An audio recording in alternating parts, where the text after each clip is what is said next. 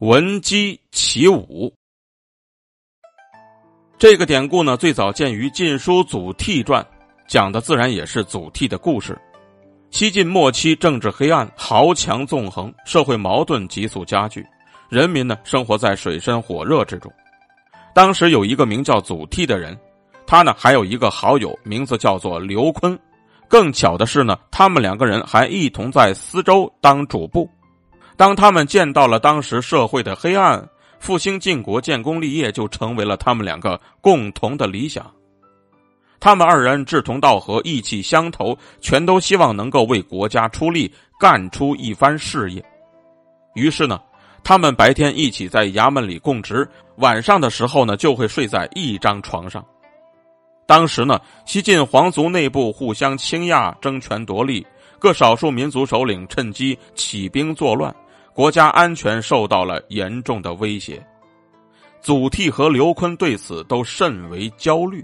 而就在有一天半夜的时候呢，祖逖忽然便被远处传来的鸡叫声给惊醒了。随后呢，他就把刘琨给踢醒了，说道：“刘兄啊，你听到鸡叫声了吗？”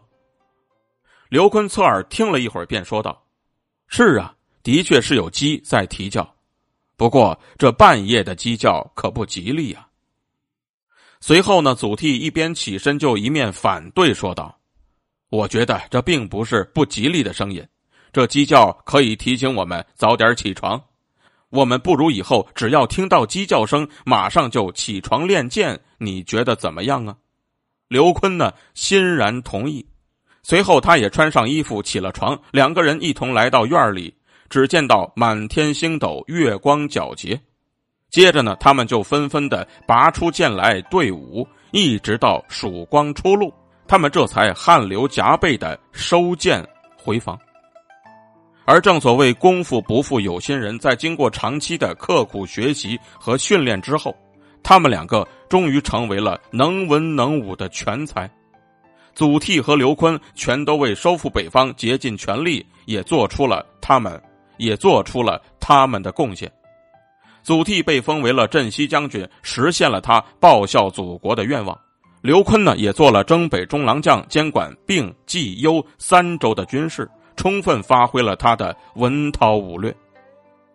刘琨和祖逖能够成为东晋著名的将领，原因呢是多方面的。首先，他们本身就有着远大的抱负，国仇家恨以及爱国的精神为他们提供了巨大的动力。另外呢，他们勤奋刻苦，为实现梦想付出了很多的心血和精力，而成功之路呢，原本就是不平坦的。